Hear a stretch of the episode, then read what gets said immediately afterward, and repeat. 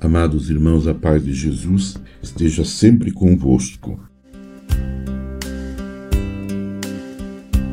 Dando continuidade à palavra de São Paulo VI, no documento Marialis Culto sobre a Virgem Maria, o desenvolvimento por nós auspiciado, diz o Papa, da devoção para com a Virgem Maria, inserida conforme acima aludimos no curso do único culto, que com razão e justeza é chamado cristão, pois de Cristo se origina e assume eficácia, em Cristo encontra completa expressão e por meio de Cristo no Espírito conduz ao Pai, é elemento qualificante da genuína piedade da Igreja. Por uma necessidade íntima, de fato, essa piedade reflete na prática cultural o plano redentor de Deus. Pelo que, ao lugar singular que coube a Maria em tal plano, corresponde também um culto singular para com ela, como ainda a todo progresso autêntico do culto cristão segue-se necessariamente um correto incremento da veneração para com a Mãe do Senhor.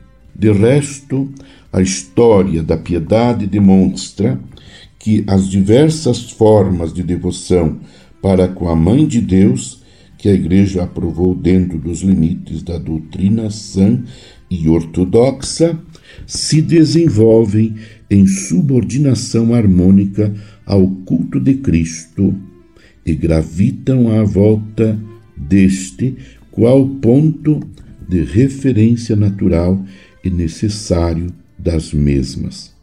Também, na nossa época, assim sucede.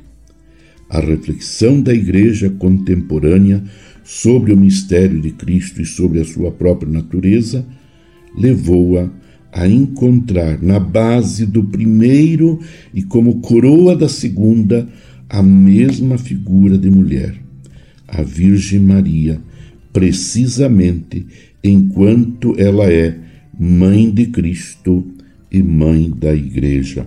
E o acrescido conhecimento da missão de Maria transmutou-se em veneração repassada de alegria para com ela e em respeito de adoração para com o sapiente desígnio de Deus, que colocou na sua família a Igreja como em todo e qualquer lar doméstico a figura de uma mulher, que de forma escondida, em espírito de serviço, vela pelo seu bem e benignamente protege, guiando-lhe os passos para a pátria até que venha o dia glorioso do Senhor.